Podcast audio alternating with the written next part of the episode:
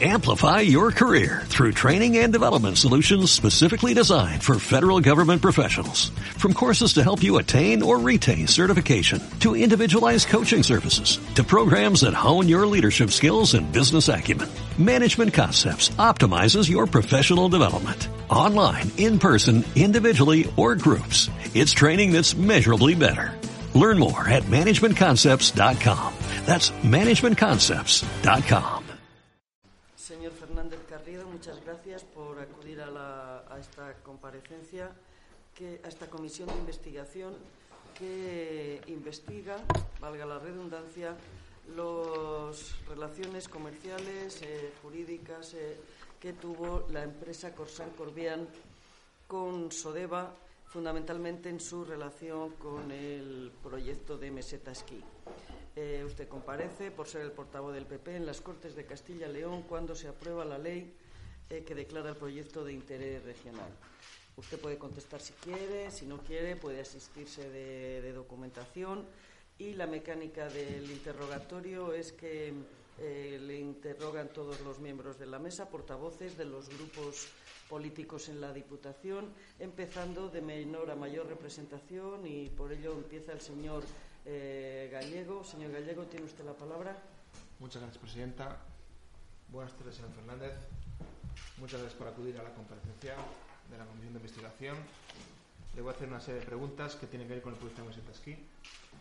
La primera es, ¿en qué periodo ha sido usted consejero de Medio Ambiente de la Junta de Castilla? Pues lo fui entre octubre del 2004 y junio del 2007. ¿Y portavoz del Grupo Popular en las Cortes? Pues desde esa fecha, desde junio del 2007 hasta septiembre del año 2016. Ha estado, digamos así, en contacto continuo con el proyecto Meseta Esquí en dos momentos distintos. El primero como consejero de Medio Ambiente de la Junta de Castilla y León y posteriormente como portavoz del Grupo Popular en las Cortes de Castilla y León. Comenzando por el primer punto, el, como consejero de Medio Ambiente, el 30 de noviembre de 2006 firma usted la Declaración de Impacto Ambiental. Se cita en esta declaración el incendio que había sufrido el monte. ¿Así fue? Bueno, yo comparezco, como ha dicho la presidenta, en mi calidad de, vamos, de haber sido portavoz en las Cortes de Castilla y León. Eh, sobre el asunto que usted eh, plantea, yo quisiera comenzar señalando, en primer lugar, que en mi calidad de lo que comparezco aquí, que es de portavoz en las Cortes de Castilla y León, eh, lo que se procede es una aprobación de una iniciativa en el Pleno de la Diputación de Valladolid, en la que se solicita a los grupos parlamentarios con representación en las Cortes de Castilla y León pues que este proyecto sea declarado proyecto de interés regional y lo que hacen las Cortes de Castilla y León es asumir esa petición de la Diputación de Valladolid y tramitarlo como tal, lo cual dio lugar en su momento a la aprobación de una ley. Y en relación con el segundo punto que usted plantea, lo que tienen ustedes que saber es que existe para este tipo de declaraciones un procedimiento administrativo y una serie de trámites e informes preceptivos y que se siguió el procedimiento administrativo y los trámites e informes preceptivos. Pero recuerda usted si se declaró en ese, esa declaración de impacto ambiental si estaba incluido el incendio del monte. Pues como usted comprenderá, eh, se firman cientos de declaraciones y lógicamente no los elabora el consejero. En septiembre de 2006, el jefe de la sección territorial de ordenación y mejora de la Junta firma un informe relativo a la solicitud de la segregación de terrenos en el monte en el que se iba a construir meseta esquí, en el que se dice literalmente la zona cuya segregación se solicita sufrió un incendio en el año 1998. ¿Lo sabía? Pues es que yo estaba compareciendo aquí, como insisto, en calidad que tengo aquí el escrito. Y lo ha dicho la propia presidenta en calidad de, de, portavoz en las Cortes de Castilla y León. Y usted me pregunta por un escrito de un jefe de sección de una delegación territorial. Bueno, aquí tiene el informe. Sí, bien, si no digo en todo que. caso, señor Sí. Carriedo, mm, la limitación de las preguntas o de las respuestas es que nosotros podemos preguntar y usted puede perfectamente contestar o no.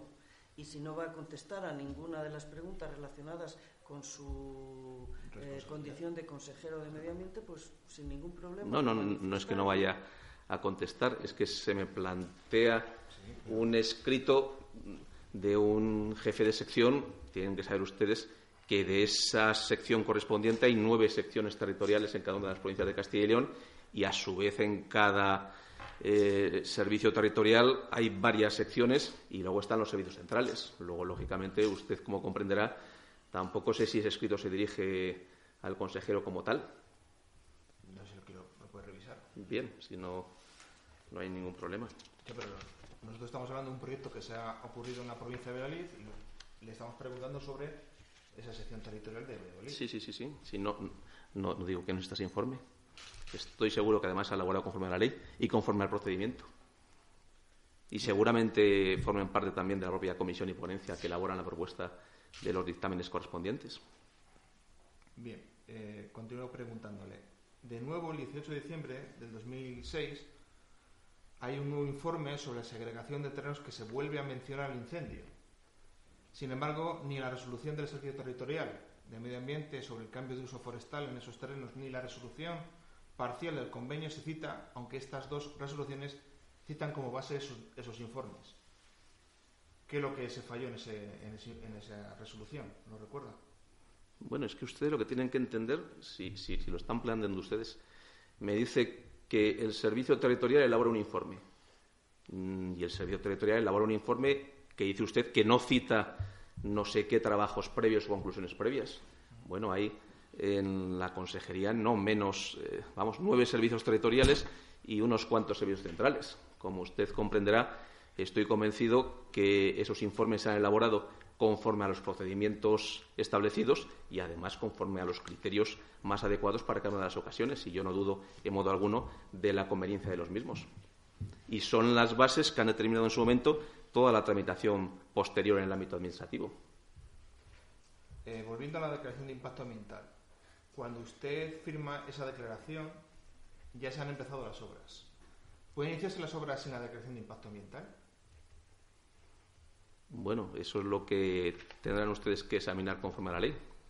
Yo le eh, pregunto si, cree usted que sin tener eh, un informe de impacto ambiental se pueden empezar unas Bueno, tendría que examinar la legislación para, para comprobar que eso es así y examinarse los informes de quien de quien corresponden. Estoy convencido, por otra parte, que si alguien hubiera presentado denuncia al respecto, hubieran debido paralizarse las obras si usted dice que esta es la consecuencia del mismo. Eso lo dicen los ah. informes.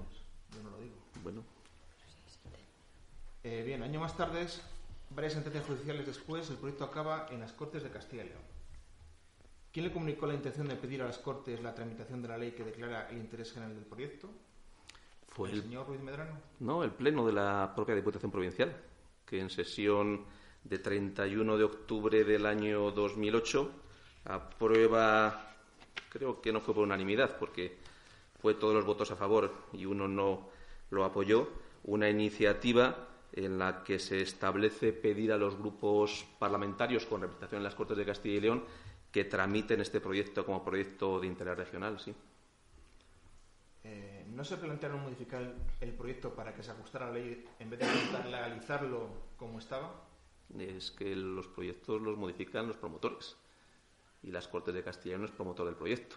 A nosotros nos llega una solicitud, como digo, del Pleno de la Diputación Provincial de Valladolid, en la que dice acreditar que este es un proyecto que tiene condiciones ciertamente eh, suficientes para ser declarado a su juicio proyecto de interés regional y lo que solicita a los grupos políticos representados en las Cortes de Castilla y León es que, como tal, se eleve al rango de proyecto de interés regional. Supongo que tienen ustedes el documento que en su momento fue aprobado por el Pleno de esa institución y, como tal, pues eso fue lo que llegó a los grupos políticos de las Cortes de Castilla y León y lo que los grupos políticos tuvimos que decidir si atendíamos a esa solicitud del Pleno de la institución o sencillamente rechazábamos esa solicitud y no entendíamos que este proyecto fuera interregional. Pero la misión de las Cortes de Castilla y León no es examinar la, eh, digamos, eh, eh, el, aspecto de, la garantía que corresponde a los promotores.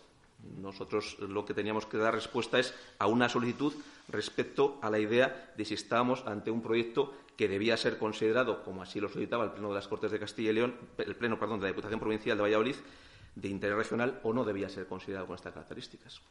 El consenso existía, quiero recordarlo, porque creo recordar que esta institución la apoyó por eh, prácticamente todos los votos, menos uno que no lo respaldó esa solicitud.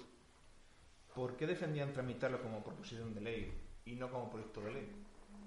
Bueno, fue la solicitud de la Diputación Provincial quien así lo manifestó, eh, porque fue la propia institución provincial quien envió el escrito a los grupos parlamentarios y los grupos parlamentarios eh, la forma que tienen de presentar iniciativas eh, parlamentarias con rango de ley es a través de la proposición de ley, no es a través del proyecto de ley. Los grupos parlamentarios no tienen capacidad para hacer proyectos de ley, tienen capacidad para hacer proyectos de ley y entiendo yo que cuando la Diputación Provincial se dirige a los grupos parlamentarios lo que está solicitando es que esta ley se apruebe a través de una iniciativa plenamente legal, que es la iniciativa de la proposición de ley. Por último, eh, el Tribunal Constitucional acordó declarar la inconstitucionalidad y nulidad de la ley por la que las Cortes Regionales declararon en mayo del 2010 Meseta Esquí como un proyecto de interés regional. Le quiero preguntar, ¿qué responsabilidad tienen los que votaron a favor como usted? Mm, bueno, votamos a favor todos. Los parlamentarios autonómicos, porque se aprobó por unanimidad. Yo también solo quiero significar fue aprobado por la unanimidad de todos los grupos políticos representados en las Cortes de Castilla y León. Si usted lee la sentencia, podrá ver que es un aspecto competencial. Lo que plantea el Gobierno de la Nación al presentar recurso de inconstitucionalidad contra la ley aprobada por las Cortes de Castilla y León es que, a su juicio, las Cortes de Castilla y León no tienen competencias, la comunidad autónoma, y en este caso, como órgano la propia Asamblea Legislativa de la Comunidad Autónoma no tienen competencias suficientes en el ámbito que estábamos regulando. Y, por tanto, es un aspecto competencial de quién tiene competencias para esta materia. Si la tiene la Comunidad Autónoma, lo tiene el Gobierno de España.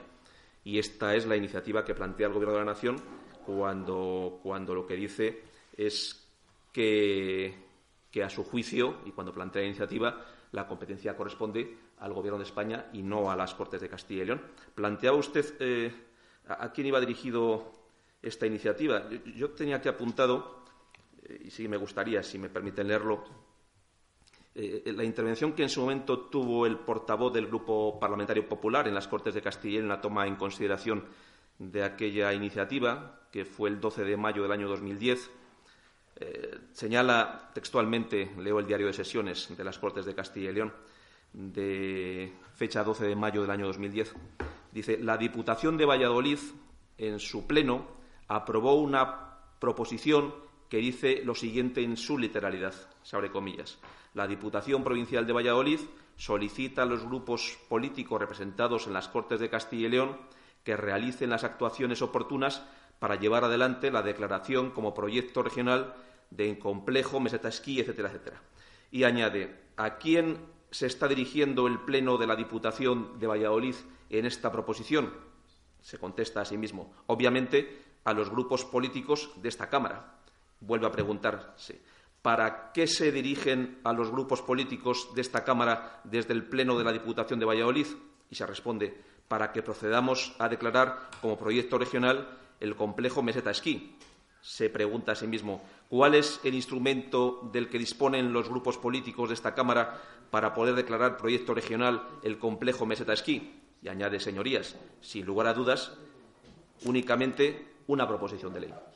Este instrumento, la proposición de ley, es compartido por todos los grupos, eh, incluso no solamente el grupo mayoritario, sino también los grupos de la oposición consideran que es un grupo, es una eh, eh, iniciativa totalmente legal dentro de lo que establece el reglamento de la Cámara y, lógicamente, en la medida en que la Diputación Provincial de Valladolid, a quien se dirige a los grupos políticos representados en la Cámara. La forma que tienen los grupos políticos representados en la Cámara de tener una iniciativa parlamentaria es la proposición de ley, no existe otra. Y es una proposición de ley la que determina la tramitación parlamentaria, pero el fin es el mismo, la aprobación de una ley en las Cortes de Castilla y León con esta finalidad, que es la declaración como proyecto de interés regional. Por tanto, los eh, procuradores, ¿a qué se tienen que dar respuesta? Se recibe una solicitud eh, con un muy amplio consenso por parte de la Diputación de Valladolid, del Pleno de esa institución, en la que solicita una iniciativa y tienen que dar respuesta a esa iniciativa en sentido positivo o negativo. Es verdad que estamos ante una iniciativa que suscita un amplio consenso y un amplio apoyo social y es ese mismo amplio consenso y ese amplio apoyo social el que recibe en el Pleno de las Cortes de Castilla y León. Yo quiero recordar aquí que esa ley fue aprobada por la unanimidad de todos los grupos políticos y de todos los procuradores, porque lógicamente el voto es individual, no es el voto de cada grupo. Es individual por parte de cada procurador y todos los eh, procuradores, a la hora de decidir el sentido de su voto, decidieron en la misma dirección, en el sentido de apoyar esta iniciativa y de dar una respuesta favorable a la solicitud que en su momento nos planteó legítimamente la Diputación Provincial de Valladolid. Muy bien, muchas gracias. Gracias a usted. Gracias, señor Gallego. Señora Vicente. Sí, muy buenas tardes, señor Fernández, y muchas gracias por, por venir y comparecer. Yo sí que le voy a preguntar eh, por eh, su cargo político como consejero de Medio Ambiente. Entiendo que ha existido un error en esa solicitud de comparecencia y un error importante porque al final la concesión de esa declaración de impacto ambiental fue la que llevó a la ejecución de un proyecto en un sitio que finalmente se declaró inconstitucional. Entonces, eh, quería preguntarle. Es usted, aparte de los cargos políticos que, ha ostentado, es funcionario del Cuerpo Superior de la Administración de la Junta de Castilla y León y entiendo eh, que conoce bien la normativa y los procedimientos administrativos, ¿no? ¿Es así, entiendo? ¿Que conoce la normativa y los procedimientos administrativos, señor? Bueno, la normativa es muy extensa de la Administración, como usted conoce. Sí, yo lo que conozco es que hay unos procedimientos administrativos para que la Administración se pronuncie y lo que hay que hacer es seguir esos procedimientos administrativos y correspondientes informes que se formulan para concluir eh, la fórmula a través de la cual la Administración se pronuncia. ¿sí? Eh, ¿Nos podría decir eh, a grandes rasgos cuáles son los pasos que se siguen para conceder una declaración de impacto ambiental en un proyecto, por ejemplo, como el de Meseta Esquí?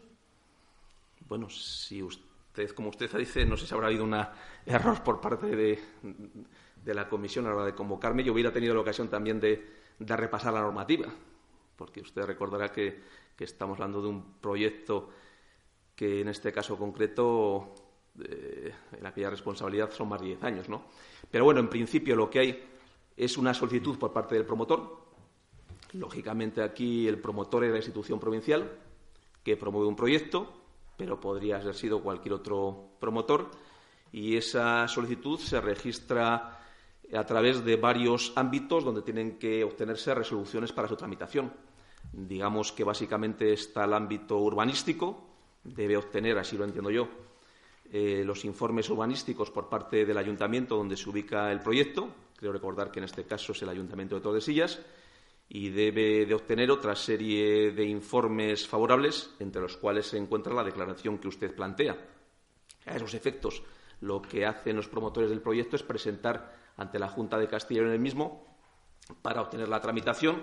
La tramitación, lógicamente, lleva aparejada la formulación de la propuesta y la formulación de la propuesta corresponde, lógicamente, a la ponencia que se formaliza al efecto. Aquí se han leído algunos de los informes de esa ponencia, que da lugar al trabajo también en la propia comisión territorial, en este caso en la comisión territorial competente en el ámbito de la provincia de Valladolid. Hay nueve comisiones territoriales, quienes, examinados todos los informes, formula la propuesta correspondiente, esa propuesta llega al servicio correspondiente en el ámbito de los servicios centrales, quien examina la propuesta y también formula propuesta de resolución, que esa propuesta de resolución es la que finalmente es firmada por el consejero. Por tanto, hay un procedimiento administrativo que es largo, es un procedimiento administrativo que también es muy participativo, en la medida en que son muchos los órganos que participan en este procedimiento que también es eh, transparente en la medida en que da la posibilidad del conocimiento público del proyecto por parte de particulares. Creo que tiene que someterse a licitación pública ese proyecto durante un periodo determinado para que puedan presentarse alegaciones al mismo.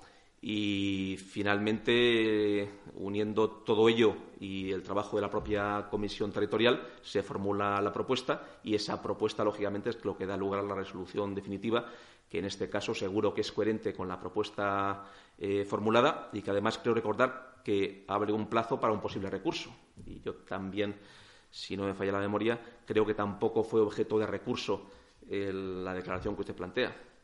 Eh, yo entiendo que cuando usted firma un documento, en este caso firmaba declaraciones de impacto ambiental, que ha dicho a mi compañero el señor Gallego que, usted había firmado muchas, eh, comprueba esos informes eh, preceptivos y si se ha hecho todo correctamente antes de firmar.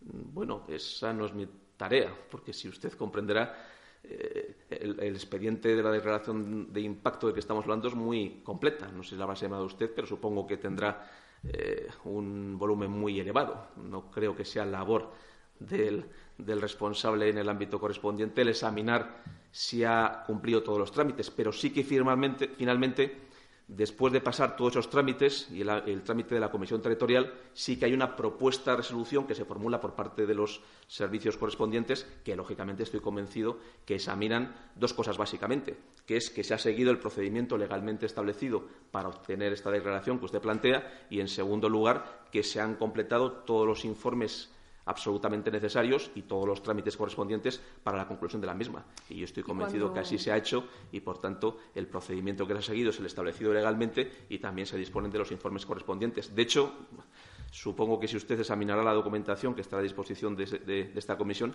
comprobará que es así. Pero, señor Fernández, así no se ha hecho porque finalmente se concedió una declaración de impacto ambiental eh, para un monte en el que no se podía eh, construir esa pista de esquí.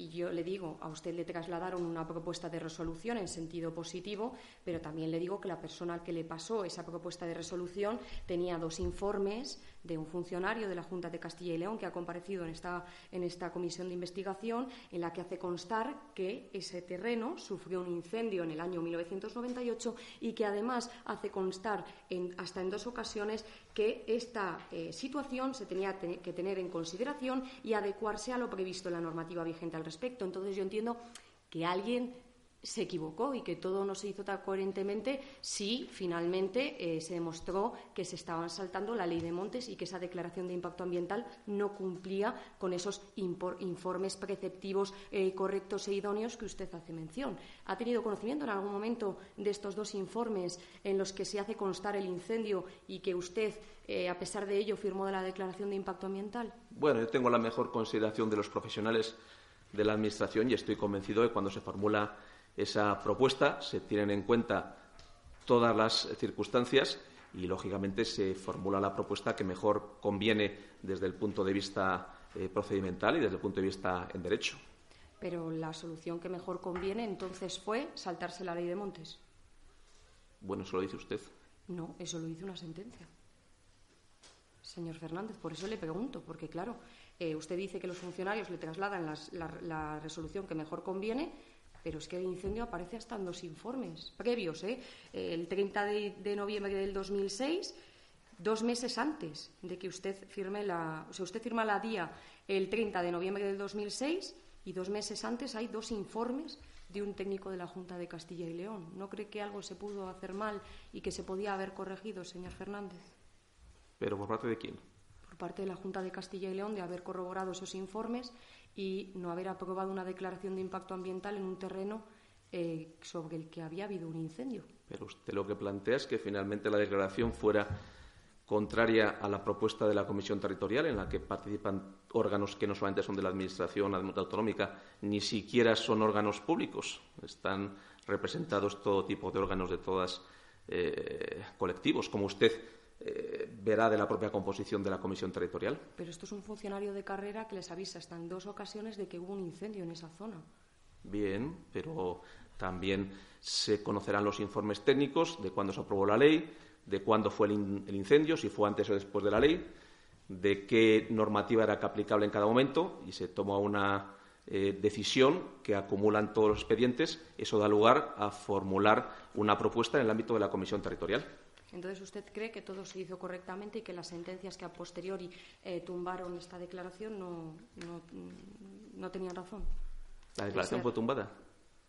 Sí, sí. lo que se declaró es que se saltó la ley de montes y que no se tenía que haber llevado a cabo ese proyecto en esa zona. ¿Usted cree que todo lo que se hizo por parte de la Junta de Castilla y León y que la firma de esa declaración de impacto ambiental se hizo bien y todo correctamente? Bueno, eso es lo que tienen ustedes que yo trabajar. Le pregunto, le pregunto.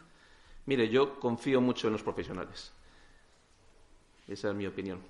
Vale, muchísimas gracias. Gracias, señor, señora Vicente. Señor Hernández. Entonces, no, me preguntan nada de, mi responsabilidad como, como portavoz parlamentario. Yo, yo ah. disculparme porque es que nosotros le llamamos como consejero de Medio Ambiente porque nos parece que es lo más esencial en esta eh, comisión de investigación. Las preguntas acerca de, de, su, de, su, puesto como portavoz de las Cortes de Castilla y León las ha realizado el señor Gallego y con eso me doy eh, por satisfecha. Muchas gracias. Señora Miguel. Bueno, yo, buenas tardes. buenas tardes. Yo traía más o menos también lo mismo como consejero de Medio Ambiente eh, mi pregunta con mis compañeros era sobre la declaración de impacto ambiental y, bueno, entonces usted cuando lo firmó no era consciente del incendio que, había habido allí en, los terrenos de, donde se iba a ubicar Mesetasqui. Vamos a ver, es que creo que lo he explicado y a lo mejor no lo he explicado suficientemente. Hay un procedimiento administrativo. El procedimiento administrativo comienza con la presentación por parte de los promotores de la iniciativa para obtener una serie de informes en el ámbito del propio ayuntamiento donde se va a ubicar la instalación en lo que tiene que ver con los aspectos claramente urbanísticos y en el ámbito de la Administración autonómica para otros aspectos. En el ámbito de la Administración autonómica tiene un recorrido y ese recorrido da lugar a la formulación de una serie de trabajos por parte de una ponencia ustedes tendrán el informe de la potencia, supongo yo.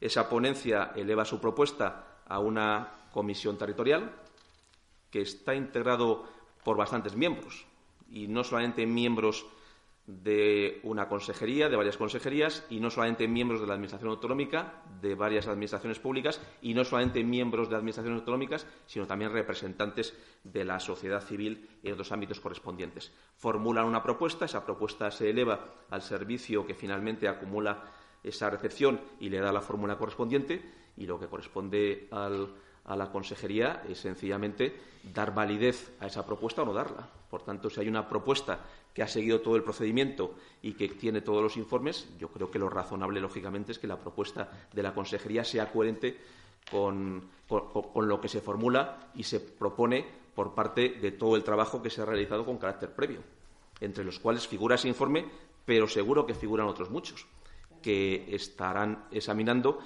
eh, bueno, pues cuándo entró en vigor la ley de montes, si ese incendio del que ustedes hablan es anterior o posterior a la ley de montes, también ustedes tendrán que examinar esa documentación, qué les es aplicable en esas circunstancias y, por tanto, formular una propuesta al respecto. Entonces me dice usted que no importa a lo mejor que haya sido declarado que tuviese, vamos, las alegaciones que presentaron también ecologistas sobre el proyecto de aquí sobre el incendio, que al final, al fin y al cabo, se firma el proyecto de la declaración de impacto ambiental y él se queda así, que pasa por muchos sitios, pero bueno, que al final, eso me quiere decir usted, que a lo mejor la ley de montes no, no entraba dentro, no estaba en vigor cuando, cuando pasó esto. Bueno, esto eh, figura claramente en la declaración y ustedes la pueden leer con, con detalle y sí que dice usted una cosa que es cierta, que el procedimiento es muy garantista, porque da lugar a la posibilidad de presentar alegaciones por parte de diferentes colectivos, como usted ha señalado. Esas alegaciones, con toda seguridad, se habrán presentado, se habrán examinado, se habrán tenido en cuenta y ha dado lugar a la propuesta que en su momento se formulará al respecto. Muchas gracias. Gracias a usted. Señor Gracias, señora presidenta. Gracias, señor Fernández. Buenas tardes. Eh, yo sí, antes de nada, me gustaría, igual que, igual que trasladado a la señora Redondo, eh, en primer lugar, de alguna forma agradecer como representante provincial pues el hecho de que tras haber sido aprobada por la Diputación Provincial una proposición en el año 2008 en el que se instaba a los grupos de las Cortes de Castilla y León a que realizaran los trámites necesarios para aprobar una ley en la que se declarase eh, el proyecto Mesetaski como proyecto regional pues de alguna forma agradecer desde esta institución provincial, e incluso me consta que también se hizo desde el Ayuntamiento de Tordesillas, pues que atendieran esa demanda, esa petición por parte de la institución provincial y del propio Ayuntamiento de Tordesillas y se aprobara mm, esa ley regional. Lógicamente, eh, todos nos hubiese gustado que, que no hubiese sido posteriormente declarada su inconstitucionalidad, pero lógicamente yo creo que la voluntad de todos los procuradores era sacar adelante ese proyecto de Mesetaski. Y una vez hecho esa consideración, sí que me gustaría hacerle algunas matizaciones. Eh, el proyecto, eh, la ley que declara el proyecto Mesetaski como proyecto regional fue aprobada por unanimidad por todos los procuradores de las Cortes de Castilla y León. Sí, sí, así fue. Se sometió a la votación. El trámite para aprobar una ley de estas características es el siguiente. Se presenta la propuesta por parte de la iniciativa parlamentaria que corresponda. En este caso estamos hablando de una proposición eh, de ley, por tanto la iniciativa corresponde a un grupo político. Se establece un plazo para la calificación por parte de la mesa, cumpliendo todos los requisitos de esa iniciativa. Fue calificada por la mesa de las Cortes de Castilla y León, contando con los informes preceptivos a estos efectos y el primer trámite posteriormente su toma en consideración por parte de las Cortes de Castilla y León. La toma en consideración por parte de las Cortes de Castilla y León eh, se produce en el mes de mayo del año 2010 y esta es su debate y votación correspondiente en el boletín de las Cortes de Castilla y León de 12 de mayo del año 2010. Y posteriormente se produce finalmente la aprobación, en su caso, o no aprobación, de esa iniciativa parlamentaria que en este caso su debate y votación está el 26 de mayo del año 2010. Tengo aquí el resultado de la votación y efectivamente el recuento de los votos dice que todos los votos de todos los grupos parlamentarios favorable, en contra ningún voto y abstenciones eh, ningún voto.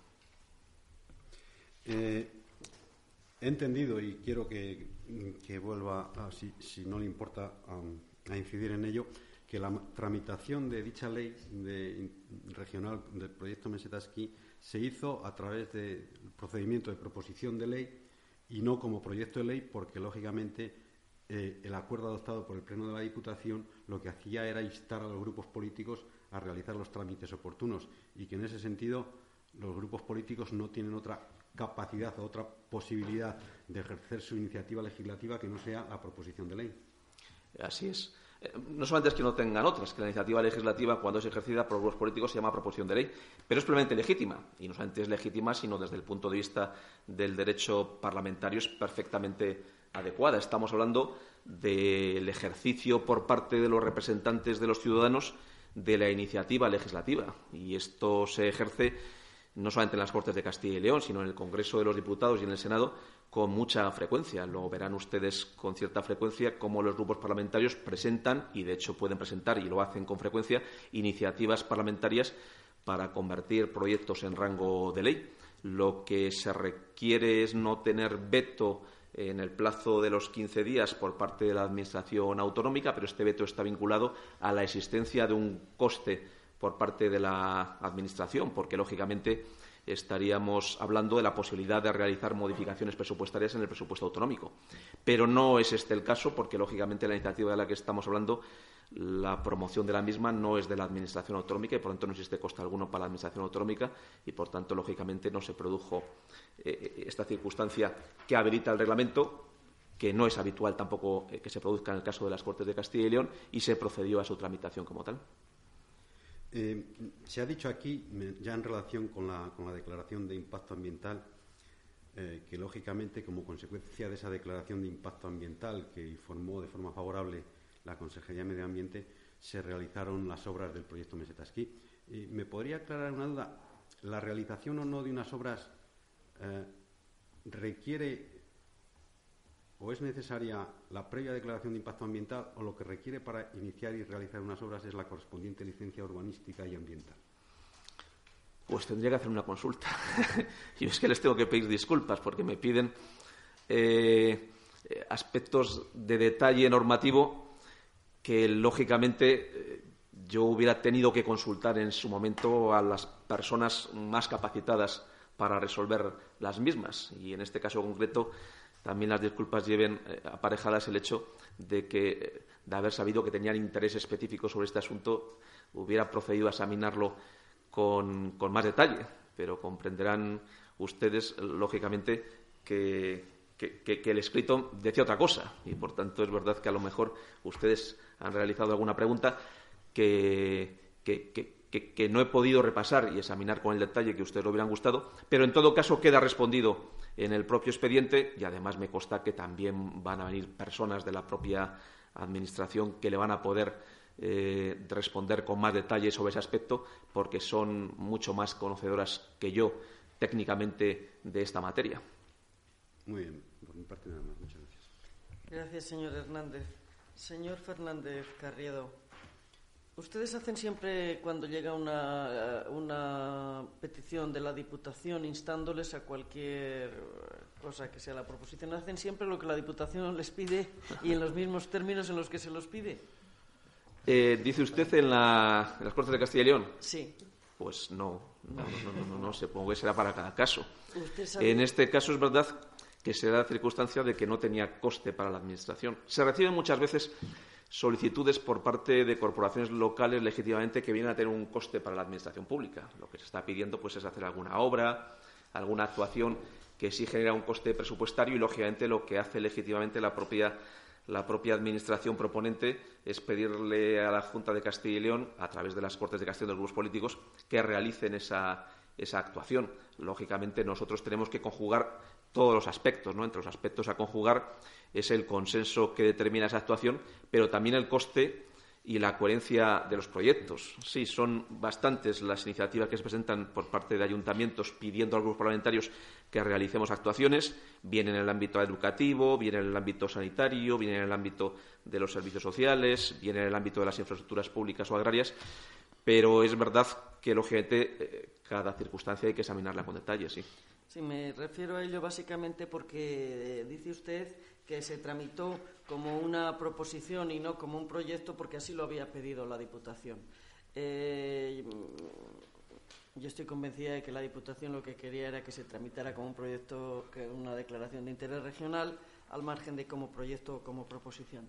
Pero ustedes sí que eran conscientes de que la tramitación de la declaración como un proyecto de ley requería eh, recabar determinados informes, recabar eh, sobre, del Consejo Consultivo y determinados informes jurídicos de los letrados y demás que no requería la proposición no de ley, ¿no?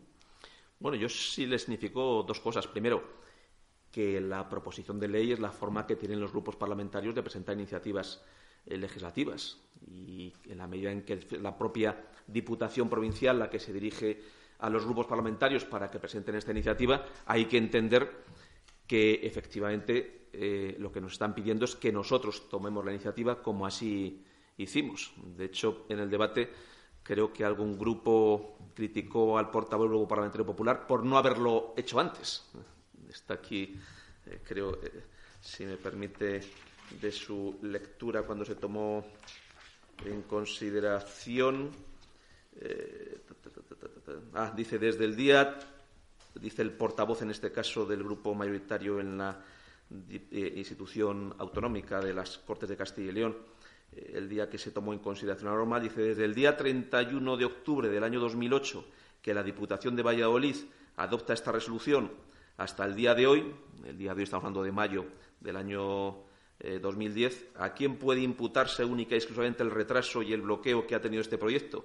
Nada más que al Grupo Parlamentario Popular y a las Cortes de y a la Junta de Castilla y León, se dice. Y figuran aplausos en la, en la intervención que estoy leyendo del diario de sesiones.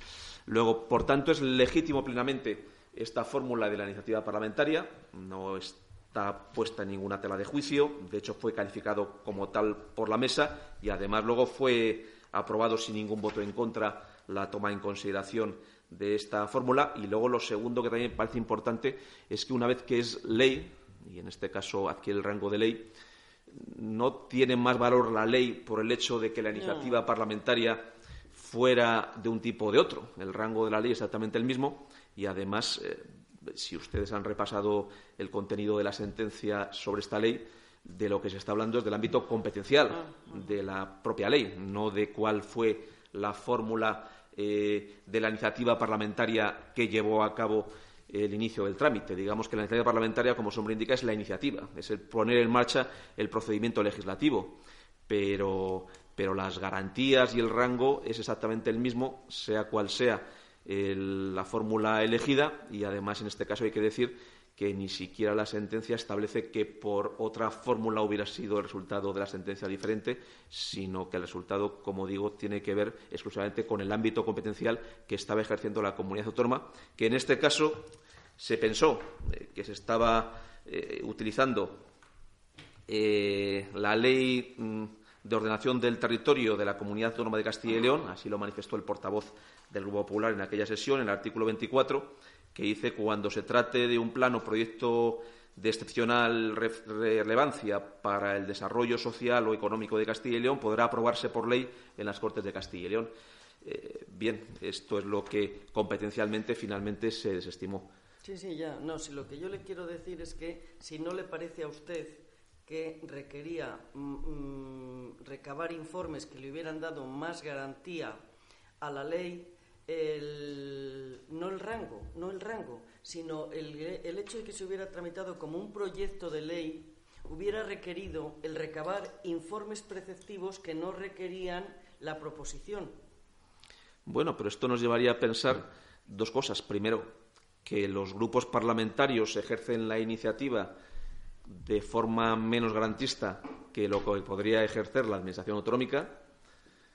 Y, en segundo lugar, que seguramente nos llevaría a la reflexión de si es razonable que los grupos parlamentarios tengan iniciativa legislativa. Yo creo que es razonable que lo tengan. Fue porque... muy controvertida esta, esta forma de, de aprobar la ley por parte de, de, los grupos de la Cámara. Concretamente, el Grupo Socialista mmm, les manifestó que no se debería de tramitar como una proposición. Bueno, yo tengo aquí el debate. Lógicamente, caben todas las interpretaciones, ¿no? ¿El Grupo Socialista votó en contra de que se hiciera por lectura única? No, que decir, eso no es una interpretación. No, es que son dos cosas distintas, sí. Estamos hablando. No, no, sí, lo sé, pero quiero decir, sí, ¿votó sí, en contra sí, de sí, eso? sí. Votó a favor de que se hiciera por la iniciativa de la toma en consideración de la proposición de ley. Bien, Y pudo votar en contra de la. Sí, creo que votó en contra de la lectura única, que son dos cosas distintas. Es Bien. que, que Y me no- gustaría sí, explicarlo. sí, no, no, no, no se preocupe. No, ya, no, es que me parece relevante. Ha pasado la señora Redondo antes que usted. Es y que, nos lo- y es nos que me parece ha- relevante distinguir entre lo que es la iniciativa parlamentaria o lo que es el procedimiento legislativo dentro del reglamento. La iniciativa parlamentaria es quién inicia la iniciativa reglamentaria, quién tiene la primera propuesta para que algo pueda en el futuro convertirse en ley si así lo establece la Cámara.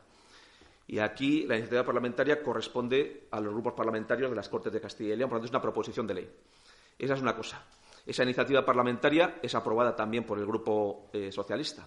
Y luego, cuestión distinta es si se lleva a una toma en consideración y a una posterior aprobación en lectura única o no. La lectura única es por la sencillez del procedimiento. La sencillez del procedimiento, eh, en este caso, se deriva de que estamos hablando de una norma de un artículo único. Solo tiene la ley un artículo y, por tanto, lo único que se puede plantear es si este proyecto se considera de interés regional o no. Seguramente no caben muchas más enmiendas. La mera enmienda a considerarlo de interés eh, regional es una eh, eh, enmienda a la totalidad y, por tanto, es una petición de no admisión a trámite o una devolución del texto a sus orígenes.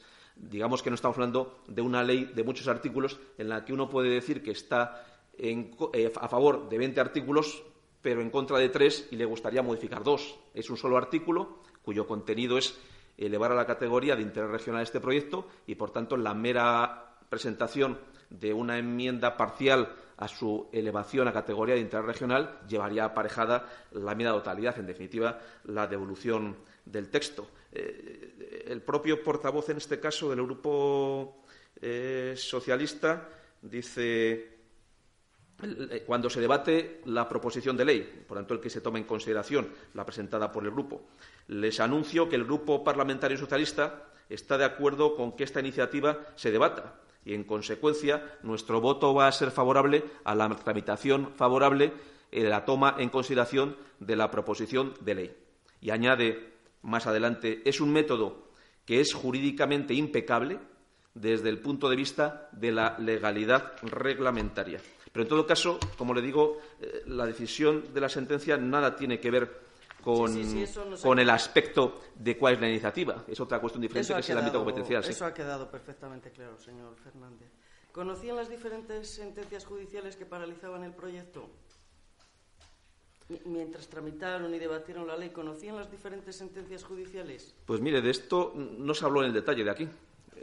No se habló durante el debate. Fíjese, Ya, yo, ya, no, no, pero no yo le estoy tengo... preguntando si se habla, señor Fernández Carriedo, de Sí, sí, verdad. sí, sí. Es que no le estoy preguntando si se habla o no de eso, sino le estoy preguntando si ustedes, usted concretamente, conocía las diferentes sentencias judiciales. Bueno, vamos a ver. Nosotros lo que nos corresponde es el dar respuesta positiva o negativa a una solicitud que nos presenta el Pleno de la Diputación Provincial de Valladolid con un amplio consenso.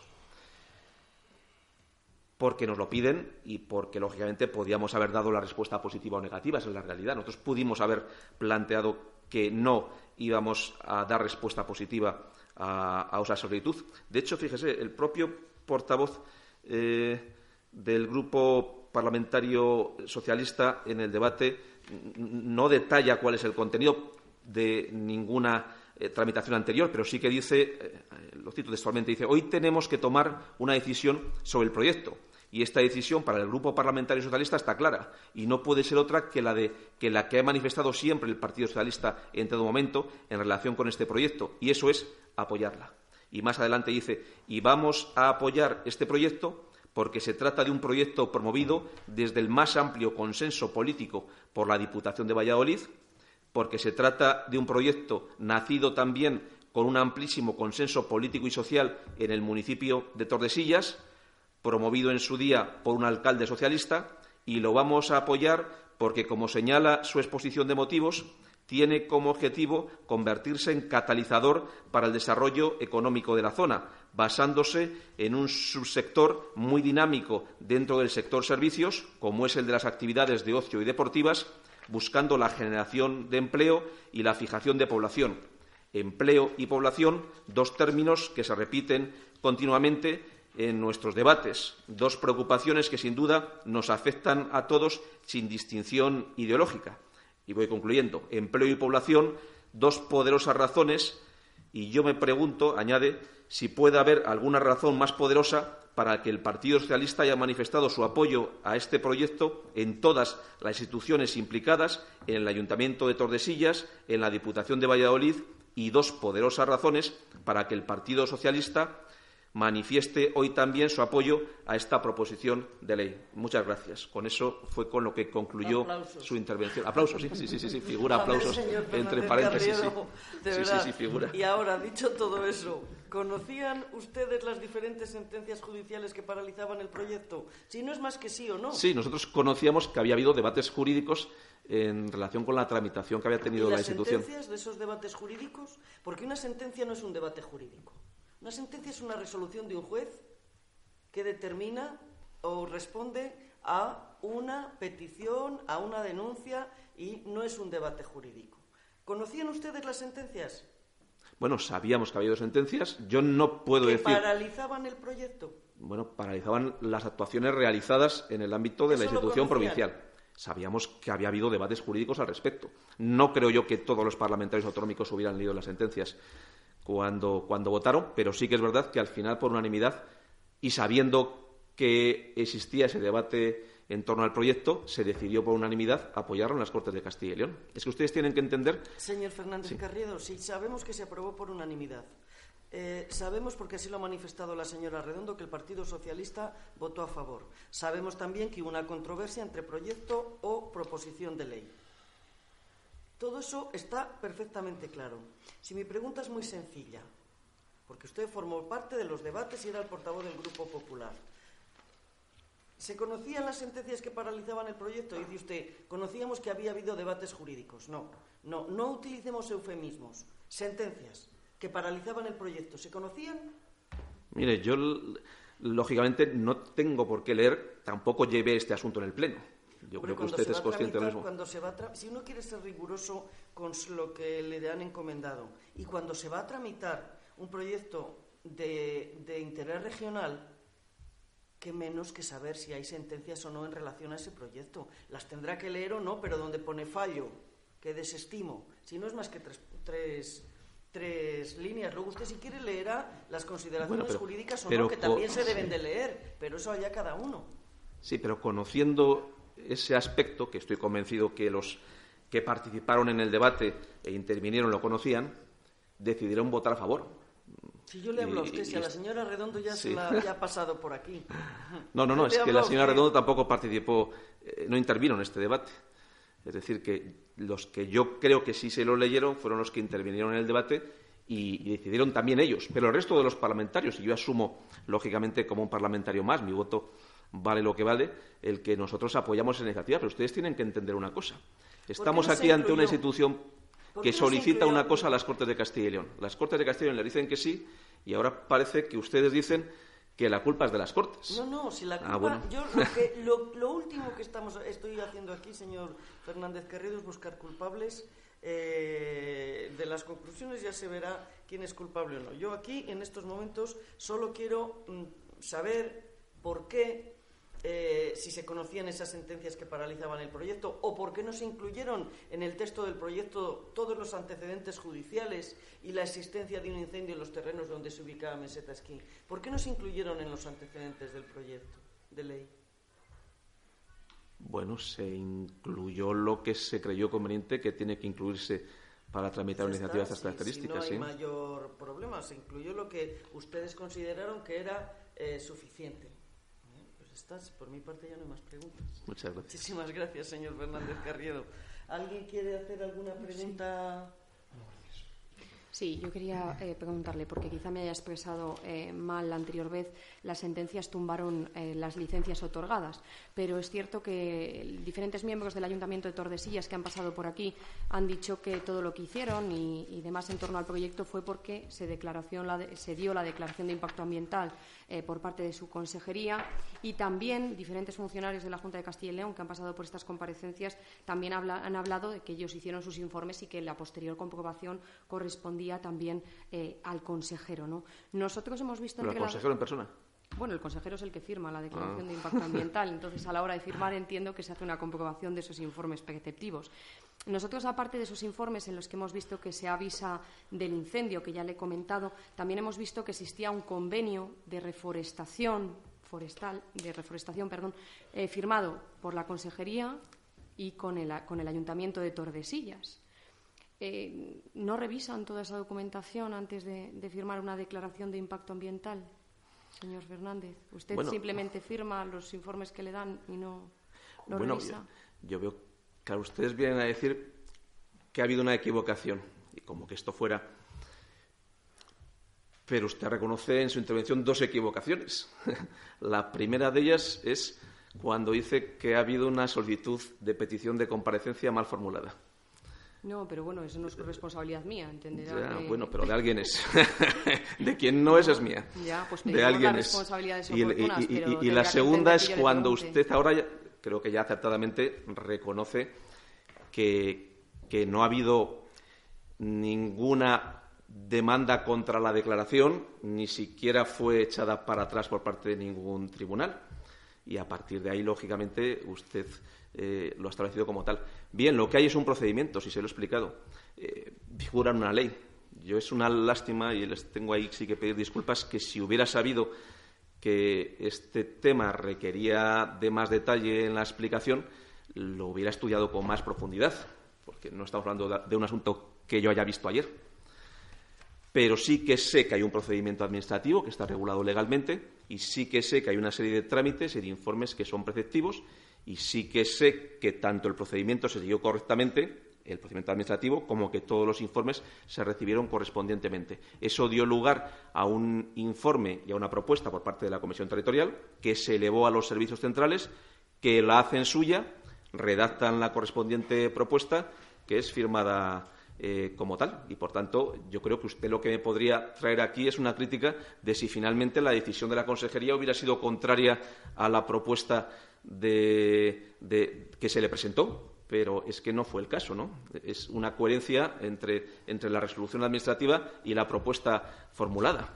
Bueno, señor Fernández, yo creo que usted también es lo suficientemente inteligente como para que cuando se le manda a comparecer acerca del caso de Mesetauski, usted no solo intervino eh, en ese sentido de portavoz de las Cortes de Castilla y León, sino en la firma de la Declaración de Impacto Ambiental y que esa Declaración de Impacto Ambiental no tuvo en cuenta ese artículo 50 de la Ley de Montes que usted nos ha mandado revisar a los diferentes miembros de esta comisión de investigación, un artículo que prohibía el cambio de uso forestal eh, por razón del incendio y eh, dos informes eh, de un funcionario de carrera de su consejería ya avisaban y que decía que los pasos posteriores tenían que cumplir eh, con la legalidad. Yo le pregunto, ¿llegó usted a un pacto con el Partido Popular de la Diputación de Valladolid para dar trámite a esta declaración de impacto ambiental? De modo alguno. ¿Le hablaron a usted antes de firmar esa declaración de impacto ambiental sobre el proyecto de Meseta Esquí por parte del Partido Popular de esta institución? Mire, el Partido Popular de la Diputación de Valladolid se manifestó a través de su voto en la aprobación de la propuesta que enviaron a las Cortes de Castilla y León y que tiene un apoyo muy amplio por parte de esta Cámara, no fue de, este, de esta institución, no fue la única institución en, plantear esa propuesta a las Cortes de Castilla y León. No fue el único grupo parlamentario y se manifestó públicamente en ese, en ese sentido. De todas formas, lo que usted me dice es que si una ley prohíbe el cambio de uso de unos terrenos, el cambio de uso de esos terrenos no es aprobado por, por, la Administración autonómica. Luego, estamos hablando de cosas distintas. En esa declaración de impacto ambiental se permite ese cambio de uso y esa obra en ese terreno.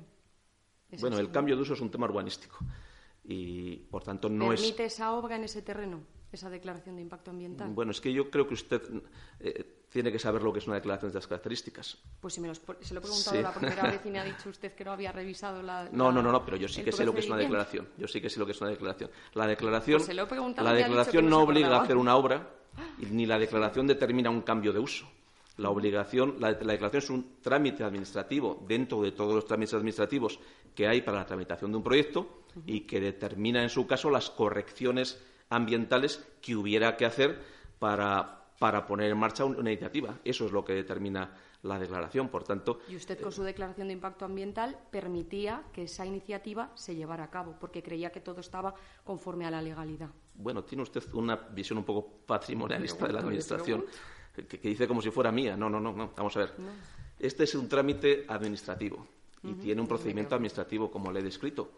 Eh, yo es una pena, pero lo hubiera revisado la ley, igual que sí que me he traído todo el procedimiento porque viene el diario oficial de sesiones, me hubiera traído la ley le hubiera comentado los artículos que son pertinentes a este caso, pero ya le digo que seguramente va a haber personas que le van a poder informar también de este aspecto con mucho más conocimiento que yo mismo. Sí. Y nos ha informado un funcionario de carrera en una comparecencia de esta comisión de investigación. Yo le agradezco eh, su comparecencia, pero también creo que el hecho de alegar que no conoce la ley o que se le haya nombrado como portavoz no, yo eh, no, yo no he alegado que no conozco la ley. Es una, es una excusa para no dar respuesta a estas preguntas y cuestiones que, se ha hecho remisión por parte de los miembros del Ayuntamiento de, Tordesillas en varias ocasiones y que yo creo eh, que interesan a, los ciudadanos. Pero muchísimas gracias por su respuesta. Vale, pero quiero que quede claro que yo no he alegado en ningún momento que no conozco la ley.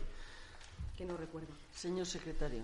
Bien, por en primer lugar, pedir disculpas si ha habido algún malentendido, pero eh, yo cuando hice la convocatoria al señor Fernández Carriedo, le convoqué como portavoz de Cortes Castilla y León, porque así, eh, era como mm, yo lo tenía establecido y este documento que yo eh, he manejado lo conocían todos ustedes. Si ha habido un error en cuanto a mi convocatoria, pido disculpas, pero es cierto que tanto a la señora Ana Redondo como al señor Joaquín Otero como al señor Carlos Fernández Carriedo se les convocaba como portavoces en cada uno de ellos en las Cortes de Castilla y León. el, otro, el otro aspecto que está diciendo el señor Fernández Carriedo tiene razón eso ha sido, si ha sido un error mío, pido disculpas porque, porque nunca he entendido que fuese como presidente del. No, señor secretario, el error ha sido a lo mejor a, partido de, eh, de, quien ha pedido la convocatoria del señor eh, Fernández Carriedo. Creo que la hemos solicitado varios grupos y creo que todos lo hicimos como portavoces. nosotros no. Pido disculpas y lamento, bueno, yo, creo que, la situación. No, no, no, vamos a hacer de esto más. Yo, yo si acaso pido disculpas en la parte que no haya podido aportarles información adicional. Sí que la he tenido detallada en un ámbito, no en el otro, pero también aclararles de que, lógicamente, aunque me lo hubiera examinado, mm, el procedimiento y la ley es la que es y el procedimiento y la ley se siguió. Esto yo sí quiero dejarlo muy claramente establecido aquí ante esta comisión que hay una ley, que es la que se siguió, hay un procedimiento que es el que se siguió y es verdad que en el escrito que se me remite se me invita a ver el expediente, eh, dice, de contratación entre Sodeva y la Diputación de Valladolid, que no tiene nada que ver con el asunto que se me pueda plantear en ninguna de las medidas. Yo por eso no consulté el expediente y por eso me pareció también que no era necesario por mi parte que procediera a, más asuntos. Pero en la medida en que eh, haya quedado alguna necesidad de información o aclaración adicional, eh, yo estoy convencido que, que, personas que puedan venir posteriormente tienen un conocimiento más amplio y más detallado que yo para poderles explicar el artículo concreto y el punto concreto. Yo sí les he querido significar, primero, que hay un procedimiento, segundo, que ese procedimiento es muy garantista que es un procedimiento muy participativo y que es un procedimiento que da lugar a un trámite de audiencia de muchos interesados, que da lugar, a su vez, a una propuesta y que esa propuesta es la que finalmente se formula por parte de la Administración. Muchísimas gracias, señor. Y disculpo si en alguna medida no he sido capaz de aclarar alguna de las preguntas que han, que han formulado. Muchas gracias, señor Fernández Carrero, por comparecer. Sustituyendo Pedro, que ya me voy. Gracias. Su comparecencia ha terminado. Se puede retirar si quiere. Muchas gracias. ¿Eh? Asuntos urgentes. Bueno, pues Sustitúyeme para asuntos urgentes y no sé qué, Pedro, porque es que tengo que salir volando. Muchas gracias. Bueno, gracias. Oye, disculpa si Gracias. ha habido alguna cosilla que soy interesado. No, no tenía Yo